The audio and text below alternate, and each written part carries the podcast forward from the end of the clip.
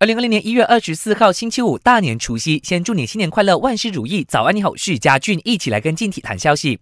大年除夕，利物浦豪取十四连胜。英超第二十四轮最后一场战役，客场作战的利物浦二比一险胜两队，夺得十四连胜之后，在少赛一场的情况下，继续以十六分领跑积分榜。亨德森头球首开纪录之后，再助攻菲尔米诺爆射破门，成为最大的功臣。美中不足的是，前锋马内在比赛中受伤，情况不明。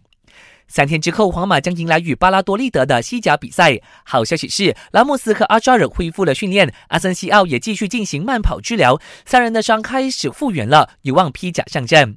要知道是真还是假？凌晨三点五十五分，留守 S 频道八幺八的赛事直播。祖云杜斯坏消息，后卫达尼洛在意大利杯八强赛受伤倒下，初步检查证实右大腿肌肉拉伤，未来的十天将接受进一步检查，以确定具体的康复时间。